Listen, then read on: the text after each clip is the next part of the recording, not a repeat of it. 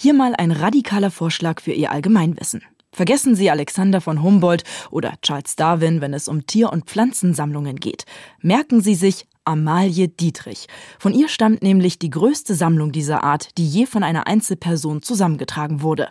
Geboren 1821 in Siebenlehn, Sachsen. Und wie Amalie Dietrich zu einer der berühmtesten und auch umstrittensten Australienforscherinnen wurde, darum geht es diesmal. Weltgeschichte vor der Haustür. Ein MDR Kultur Podcast. Hallo, willkommen auf ein neues Jahr voller Weltgeschichten vor der Haustür. Ich bin Linda Schildbach und ich hoste diesen Podcast, der alle zwei Wochen Geschichten aus unserer Region erzählt. Die, die die Welt verändert oder zumindest Weltgeschichte geschrieben haben.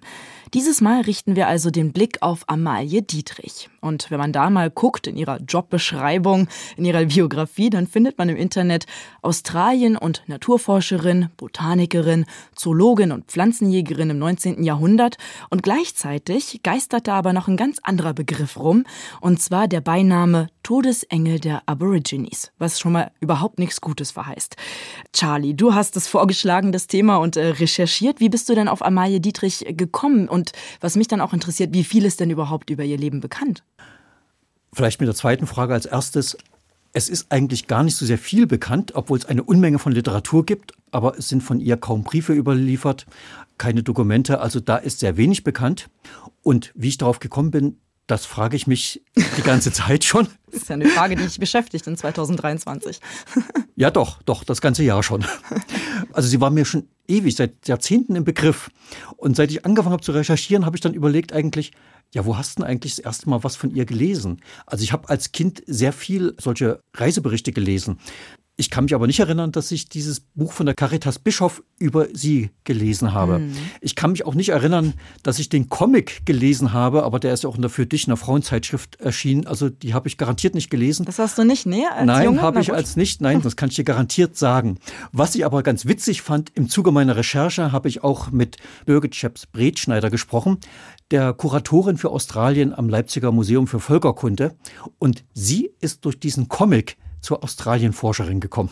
Denn dort sind viele Dinge erzählt, die Fiktion sind. Es gibt Dinge, die real sind. Und in der Forschung will man dann immer wissen, wie war es denn wirklich. Und Amalie Dietrich ist also eins der Themen, die mich über 40 Jahre im Berufsleben auch begleitet haben. Sehr kontrovers auch. Und ich glaube, es gibt immer noch Dinge zu entdecken, die diese Geschichte fortschreiben. Ja, und die ganze Geschichte über Amalie Dietrich und ihr kontroverses, interessantes Leben, das hören Sie jetzt im Feature von Hartmut Schade, natürlich gesprochen von Conny Wolter.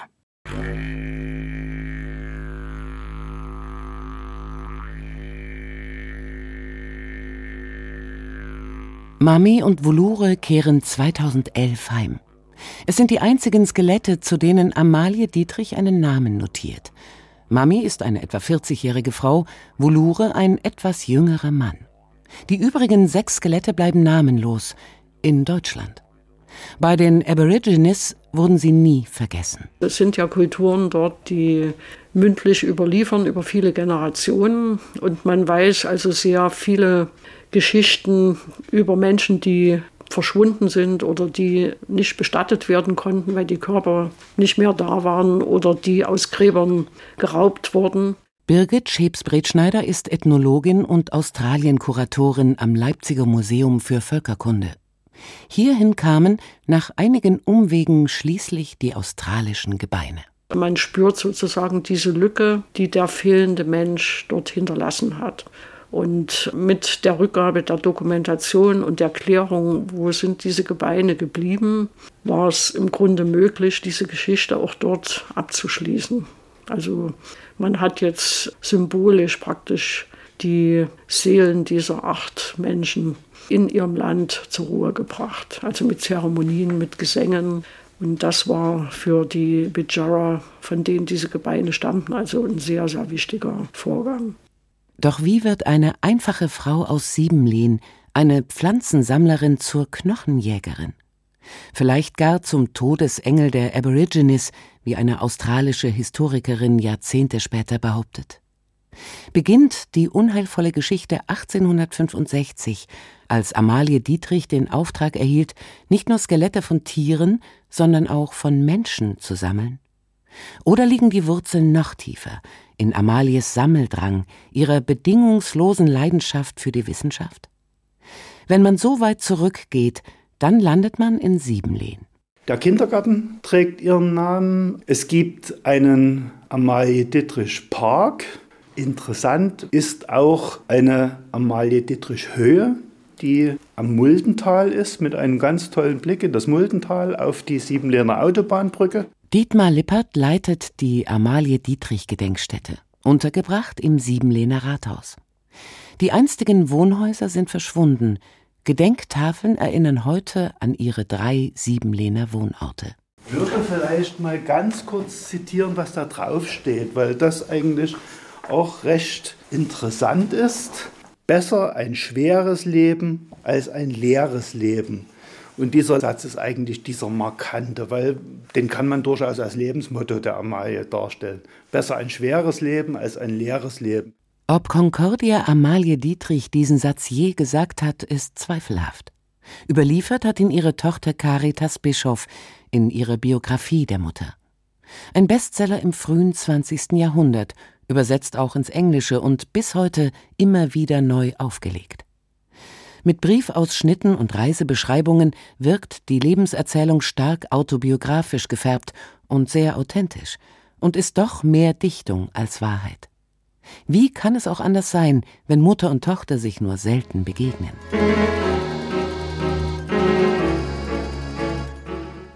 Gesichert ist, Amalie wächst in kargen Verhältnissen auf.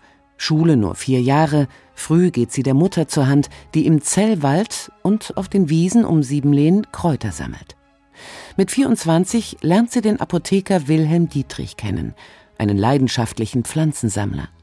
Von ihm lernt sie das Herbarisieren, das Pressen, Trocknen, Bestimmen und Beschriften von Pflanzen. Herbarien sind begehrt im gebildeten Bürgertum. Im Bücherregal liegen sie gleich neben Schiller und Goethe. Bald geht Amalie Dietrich allein auf Reisen. Dem Herrn Gemahl wird es zu anstrengend. Zu Fuß, begleitet von ihrem Hund Hektor, wandert sie durch ganz Mitteldeutschland, durch Böhmen und Schlesien.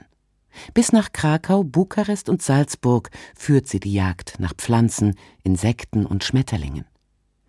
Die 1848 geborene Tochter Caritas wird während der mehrmonatigen Expeditionen zu Pflegefamilien gegeben.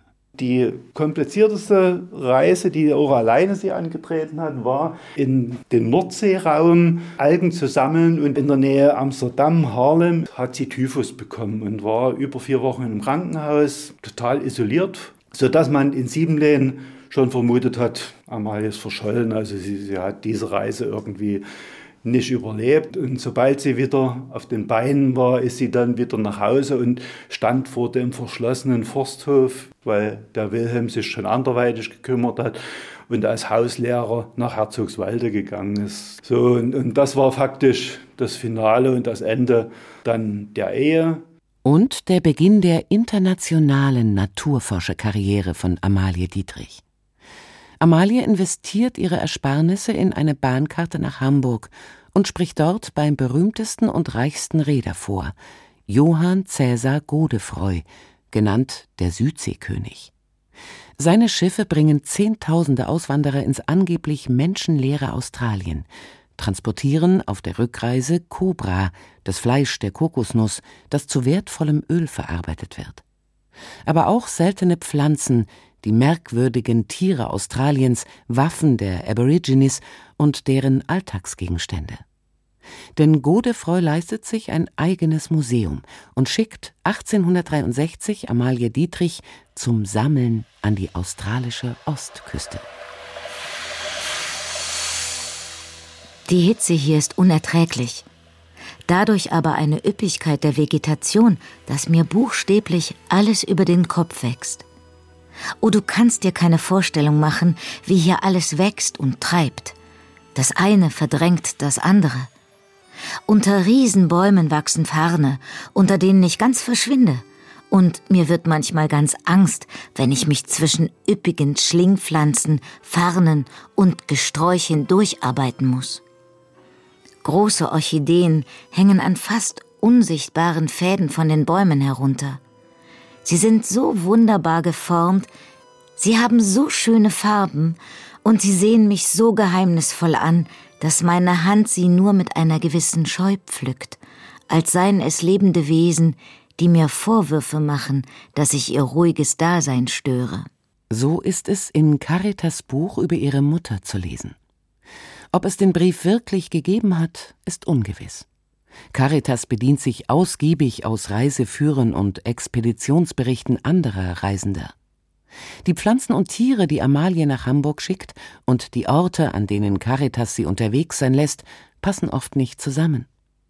Was man der Tochter glauben kann, ist die Begeisterung Amalies über den Europäern fremden Kontinent. Wenn ich so ungehemmt das weite Gebiet durchwandere, dann meine ich, kein König kann sich so frei und glücklich fühlen wie ich. Mir ist dann zumute, als hätte mir Godefreu den ganzen großen Erdteil zum Geschenk gemacht. Auf allen Gebieten Neues, Unbekanntes. Und alle diese Naturwunder, ob es nun unscheinbare Moose, Nacktschnecken, Spinnen und Tausendfüßer oder Gerätschaften, Schädel und Skelette der Eingeborenen sind. Alle, alle dienen dazu, mich mit der alten Heimat zu verknüpfen. In der alten Heimat in Deutschland kommen die Gelehrten gar nicht hinterher, die vielen unbekannten Tiere und Pflanzen zu bestimmen. So manche wissenschaftliche Karriere basiert auf den Funden Amalie Dietrichs. Von den weit über 600 neuen Arten, die sie entdeckt, werden auch eine Handvoll nach Amalie benannt. Das sind die unbedenklichen Verknüpfungen in die Heimat. Problematisch sind die Skelette und Schädel, und das nicht nur für uns Nachgeborene. Auch Amalie besorgt sie nur widerwillig. Es hilft nichts. Da darf ich mein Gefühl nicht fragen. Es ist der berühmteste deutsche Mediziner jener Jahre, der Amalie drängt, ihm Knochen der Einheimischen zu besorgen. Sein Name Rudolf Virchow. Der Arzt ist einer der eifrigsten deutschen Vorkämpfer für die neue, umstürzlerische Idee der Evolution. 1859 hat Darwin sein Buch über die Entstehung der Arten veröffentlicht und darin angedeutet, der Mensch stamme aus dem Tierreich. Seither suchen die Anhänger Darwins nach dem Missing Link, der Verbindung zwischen Menschenaffen und Menschen. Und das Missing Link vermutete man eben am anderen Ende der Welt. Und die Anatomen und Forscher haben also sich einen Wettbewerb geliefert, wer die seltensten Belegstücke hat. Und Virchow hatte das Geld, er hatte den Einfluss und die Kontakte um seine Sammlung, um solche Raritäten zu bereichern. Virchow hat Druck ausgeübt und dann hat man diesen Auftrag an Amalie Dietrich überliefert und sie hat also sehr lange gebraucht, um an die gewünschten Knochen überhaupt zu kommen.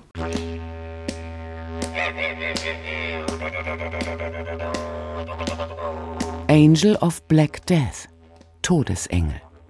120 Jahre nach Amalie Dietrichs Reise taucht der Vorwurf auf, sie habe Aborigines ermorden lassen, um an ihre Gebeine zu kommen. Ich bin dann 2007 nach Australien gereist und habe dann ihre komplette Reise in Queensland nachvollzogen und vor Ort nach Spuren gesucht. Habe also auch mit Nachkommen der Ureinwohner gesprochen, die in ihren Überlieferungen und Erinnerungen zum Teil auch über sie erzählen konnten und habe dann auch den Ort besucht mit der Familie, die diese Geschichte in die Welt gesetzt haben, dass sie eben Mordbefehle gegeben hätte, um an Gebeine zu kommen. Einen Mord hat Amalie Dietrich nicht beauftragt, findet Birgit Schebs-Bretschneider heraus. Zwei Skelette stammen aus einem Grabraub, die anderen erwirbt sie nach einer militärischen Auseinandersetzung zwischen Einheimischen und weißen Siedlern. Die britische Kolonialmacht unterstützt die weißen Siedler mit Truppen, wenn diese die Aborigine-Stämme von ihrem Land vertreiben. Begleiter dieser Gruppen waren sogenannte Bone Hunter, also Knochenjäger. die professionell Gebeine eingesammelt haben, direkt von Opfern aus diesen Massakern oder eben auch aus Gräbern. Und sie hat dann für Godefroy diese Gebeine gekauft.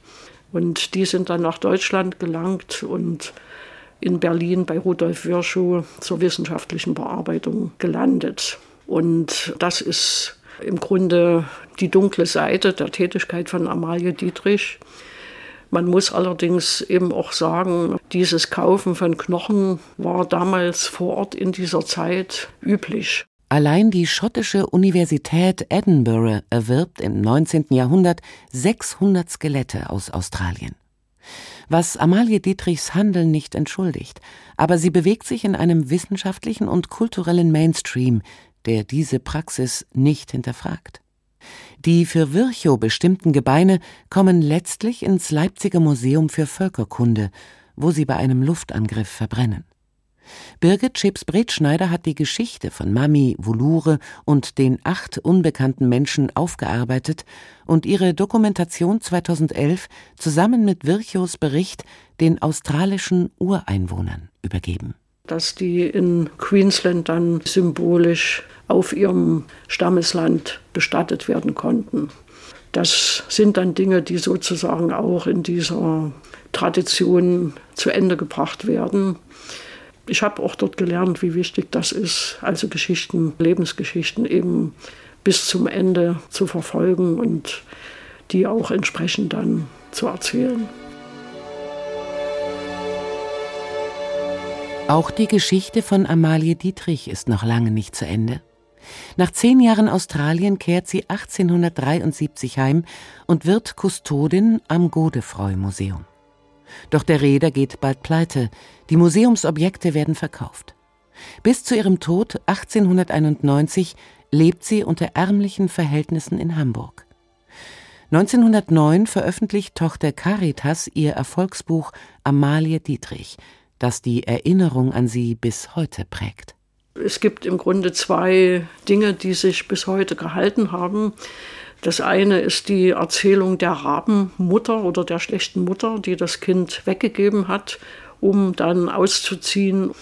Und die zweite Geschichte ist die Geschichte einer Frau, die es schafft, Beruf und Kind unter einen Hut zu bringen. Und in unterschiedlichen Zeiten wurde das unterschiedlich gewertet. Sie war also vor dem Zweiten Weltkrieg eher die Rabenmutter. Dann im Nazireich wurde sie als Heldin gefeiert, die quasi für die Wissenschaft viele Erfolge nachweisen konnte. Zu DDR-Zeiten war sie anfangs dann wieder die pflichtvergessene Mutter, bis man dann aufgrund der Scheidungsraten in der DDR und der steigenden Zahl alleinerziehender Mütter plötzlich merkte, das ist ja ein Vorbild. Das Buch von Caritas Bischof wird wieder aufgelegt. Die Frauenzeitschrift Für dich bringt einen Comic über Amalies Leben. Die Bildergeschichte löst in Birgit Schebs-Bretschneider den Wunsch aus, Australienforscherin zu werden. Und vor zwei Jahren, zum 200. Geburtstag Amalies, weiht der Landesfrauenrat Sachsen am Siebenlehner Rathaus eine Stele zu Ehren der Naturforscherin ein. In dem Haus befindet sich seit 2002 auch eine Gedenkstätte.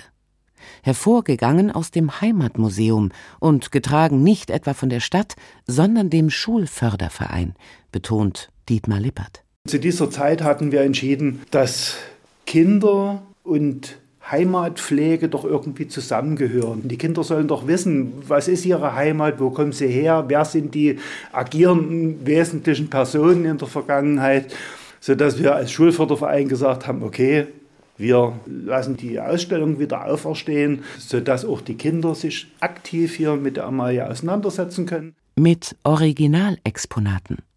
Amalie Dietrich kommt nach ihrer Australienreise noch einmal nach Siebenlehn und schenkt der Schule Dubletten ihrer Sammlung. Und darauf muss ich sagen, sind wir stolz und, und legen auch Wert drauf.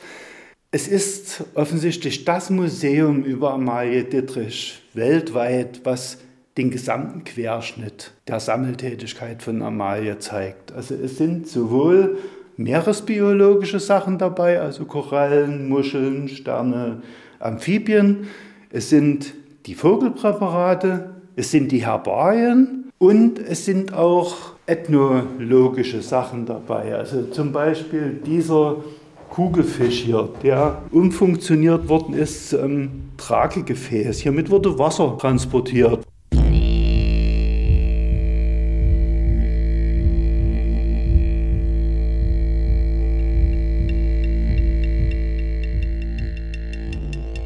Amalie Dietrichs Leben fasziniert immer wieder Schriftsteller. Das gesamte 20. Jahrhundert hindurch erscheinen literarische Erzählungen über ihr Leben. Populär ist die Siebenlehnerin auch in Australien, wo Amalie Dietrichs Berichte über den fünften Kontinent im Lesebuch der fünften und sechsten Klasse stehen. Sie wird in Australien kritisch gesehen, aber sie wird auch geschätzt für ihre naturwissenschaftlichen Leistungen. Und die Ureinwohner haben zum Teil Gedächtnisorte für sie auch eingerichtet, also kleine Ausstellungen, weil sie zu einer Zeit dort war, als Kulturen noch intakt waren. Und die Dinge, die sie über diese Kulturen gesammelt und berichtet hat, sind heute für die Nachfahren dieser Menschen wertvolle Quellen. Der Regenwald, den Amalie durchstreifte und in dem sie sammelte, verschwindet einige Jahre später zugunsten von Zuckerrohr und Ananasplantagen. Amalie Dietrichs Herbarien und Tierpräparate sind heute die einzigen Zeugen der verschwundenen Fauna und Flora der australischen Ostküste. Das hilft also auch bei Wiederaufforstungsprojekten und es hilft, ausgestorbene Arten zu identifizieren, um die Biodiversität dieser Region zu rekonstruieren. Und es hilft inzwischen auch, den Klimawandel zu dokumentieren. Und neben dem Klimawandel und der Natur spielen diese Pflanzen und Tiere eben auch eine Rolle für die einheimische Bevölkerung, weil das ihre ursprünglichen Totems sind. Also es ist auch ein kulturelles Link wieder in die Tradition und in die vergangene Kultur. In Amalie Dietrichs Leben und Werk verknüpfen oder verwirren sich biografische und weltgeschichtliche Fäden auf seltene Weise. Die Vierklassenschülerin aus Siebenlehn arbeitet sich mit eiserner Energie zur anerkannten Naturforscherin hoch. Verwickelt in die Verbrechen der kolonialen Eroberungen rettet sie gleichzeitig das Wissen über indigene Traditionen, über die ursprüngliche Ökologie und Biodiversität der australischen Ostküste. Weltgeschichte vor der Haustür. Ein MDR Kultur Podcast. Tja, das beeindruckende, bewegende Leben und Werk der Amalie Dietrich. Mal wieder ein Beweis dafür, finde ich, Charlie, dass es umso interessanter wird, wenn man auf Kontroversen eingeht und sich Biografien aus mehreren Perspektiven anguckt und auch sieht, was ist denn jetzt vielleicht dran an der Kritik oder nicht. Ne? Also das fand ich jetzt gerade am Beispiel Amalie Dietrich unglaublich interessant. Ja, und das ist auch ein Punkt. Wir hatten ja eingangs den O-Ton, wo die sagte, die Forschung wird weitergehen. Und da sieht man auch, das wird noch weitergehen. Das wird auch weiterhin kontrovers beurteilt werden, was sie geleistet hat jedes Jahrzehnt, kann man sagen, bei Amalie Dietrich hat andere Antworten auf sie. Also wenn man auch auf sie als Persönlichkeit guckt, da fand ich zum Beispiel ganz spannend, es gibt eine Unmasse an Büchern, aber eher romanhaften Sachen über sie. Also es gibt ah. eigentlich keine wissenschaftliche Biografie, aber es gibt ganz viel äh, romanhafte Erzählungen über sie. Also da haben sich Leute immer wieder an ihr abgearbeitet und das geht also wirklich bis jetzt, also 150 Jahre nach ihrem Tod, kann man sagen. Ja, ne? ist ja vielleicht auch so eine, so eine ganz besondere Vorlage irgendwie, es inspiriert so, ne? Ich muss noch mal ganz kurz sagen, einer meiner Lieblingssätze, ja, wenn man drüber nachdenkt, über politischen Pragmatismus, wenn es da in deinem äh, Feature hieß es ja so zu DDR-Zeiten, dann war sie einmal die pflichtvergessene Mutter, ganz kritisch, aber dann ist mir eingefallen, als die Scheidungsraten hochgingen, ist ja vielleicht auch ganz gut so, dass die, die, die unabhängige Mutter, also das fand ich irgendwie toll, man kann immer was Positives auch rausziehen, aber wie du sagst, ne, der Wandel, wie man sie sieht, wie man sich an ihr abarbeitet, wie du auch gesagt hast, ne, dass irgendwie jeder findet so seine Perspektive und lässt sich da irgendwie, zieht da was raus aus ihrem Leben und interpretiert es, wie es gerade passt. Ja, sie ist ja auch ungewöhnlich. Also welche Frau im 19. Jahrhundert ist alleine losgezogen, hat Mann und Kind, oder man muss eher sagen, mhm. zunächst das Kind, später den Mann zu Hause sitzen lassen und ist auf eigene Faust dort losgezogen. Das ist schon was Ungewöhnliches und dass das für Frauen in der Weimarer Republik auch später auch in der Nazizeit DDR immer wieder interessant war, mhm. das ist schon nachvollziehbar. Es sind ja vor allen Dingen Literaten, Dichterinnen, die über sie geschrieben haben. Mhm. Und da sind ganz viele äh, Bücher, die da erschienen sind, gehören zum Genre des jungen Mädchenromans. Also so 40er, 50er Jahre. Also gerade in den Zeiten eigentlich einer sehr rückwärtsgewandten Frauenpolitik gibt es Bücher, die das Leben erzählen positiv mhm. erzählen. Also das hat schon, finde ich, auch eine politische Konnotation, so etwas. Mich hat das auch, weil du sagst, du denkst an junge Mädchenroman, mich hat das sofort an ein Seminar an der Uni erinnert, wo es darum ging, und zwar um Reiseberichte aus dem 19. Jahrhundert, damals ja so in Anführungszeichen Orient. Und da gab es ja auch ein paar Frauen, oder also nicht viele, aber mir fiel dann Ida Pfeiffer ein. Die ist äh, ja auch äh, Kaufmannsfrau oder Tochter irgendwie so. Und die ist auch losgereist alleine nach äh, Jerusalem und hat äh, quasi das alles auch entdeckt, weil sie das sehen wollte. Und man denkt dann oft, ah, eine Frau alleine und so war ja damals, wurde das ja auch so aufgenommen. Und im selben Moment war es teilweise gar nicht so gefährlich für Frauen alleine, weil sie zum Beispiel auch einen ganz anderen Zugang hatten zu zum Beispiel Räume, die nur für Frauen offen waren und all das, das, was man früher, wo man keinen männlichen Reisenden einfach mal so reingelassen hätte, aber aus Gastfreundschaft und anderen war das überhaupt gar kein Problem dann. Ne? Also das fand ich irgendwie total spannend, ja. Ja, ja, ist auch so. Also ich kann nur die Berichte von Ida von Hahn Hahn, ah.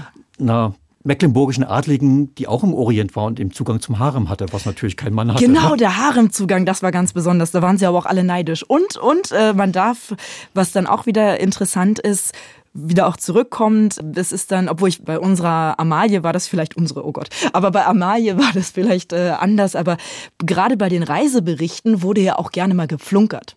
Also war man dann wirklich vor Ort oder hat man es nur gehört und wollte damit ein bisschen prahlen.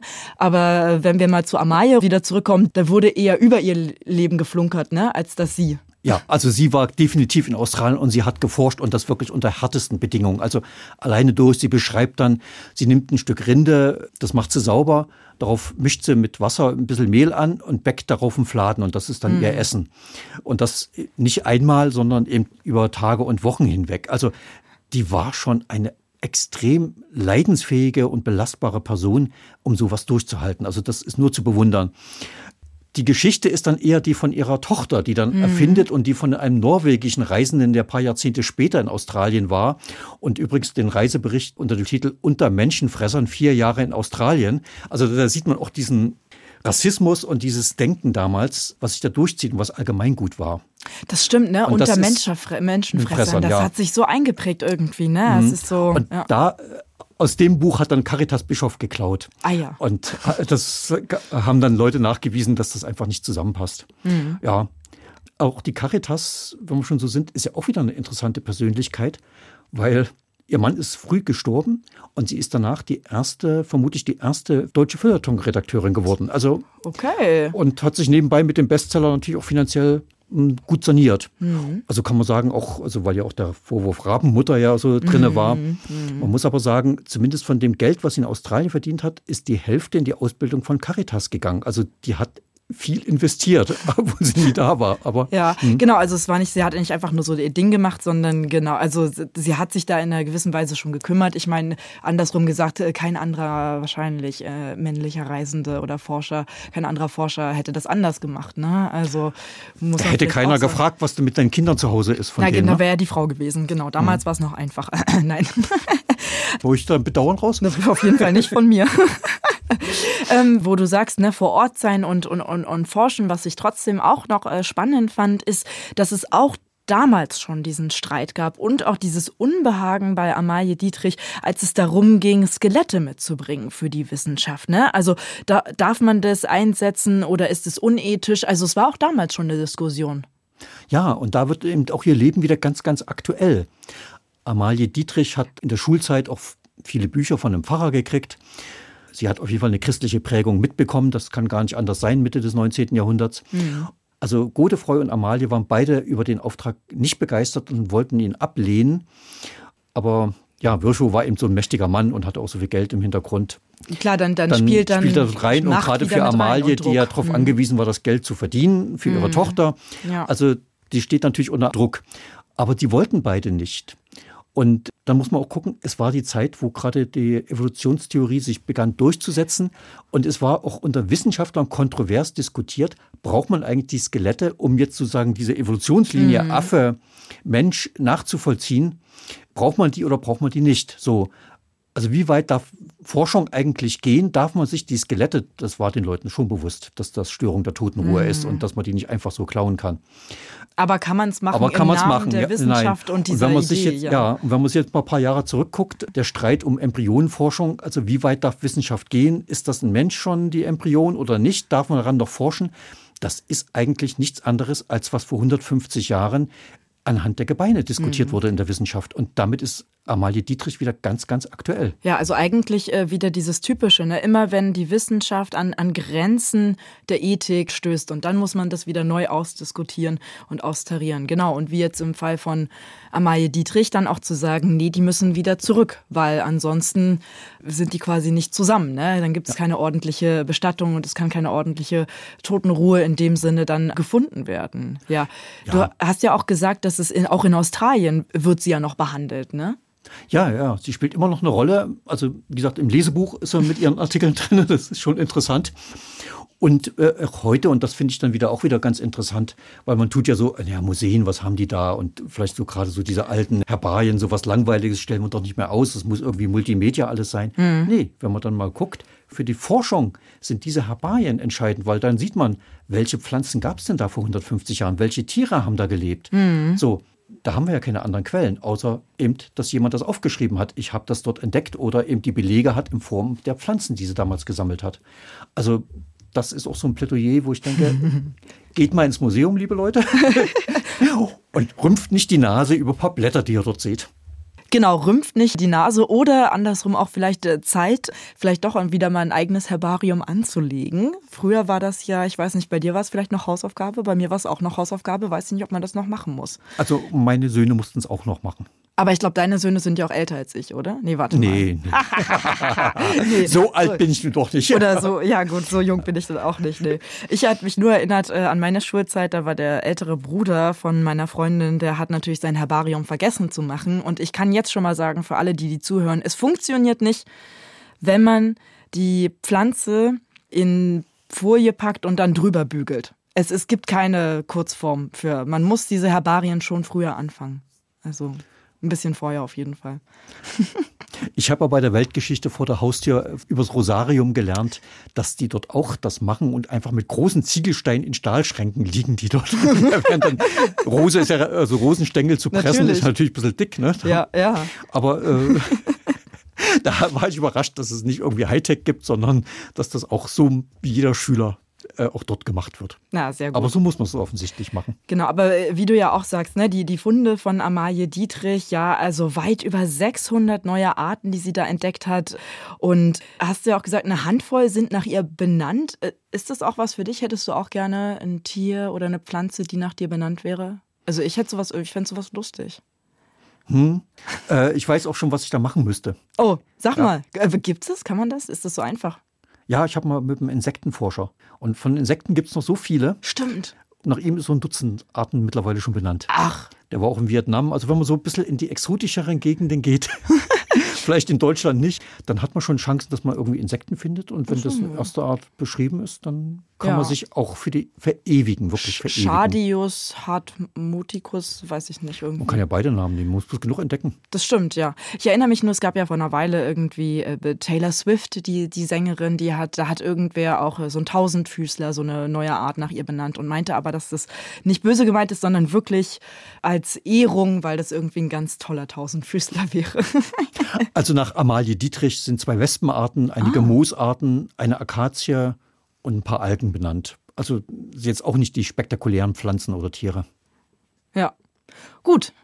Das bringt uns noch nicht zur nächsten Weltgeschichte vor der Haustür, aber vielleicht haben Sie ja Ideen, die können Sie uns auch schicken per E-Mail an weltgeschichte@ mdr.de. Wunderbar. Ja, weitere spannende Weltgeschichten vor der Haustür, die hören Sie in unserem gleichnamigen Podcast von MDR Kultur. Den finden Sie natürlich auf mdrkultur.de und überall da, wo es Podcasts gibt. Und wenn Ihnen das gefallen hat, was Sie heute gehört haben, dann geben Sie uns doch eine schöne Bewertung und abonnieren Sie uns. In zwei Wochen hören wir uns wieder bei der nächsten Folge von Weltgeschichte vor der Haustür. Machen Sie es gut. Tschüss.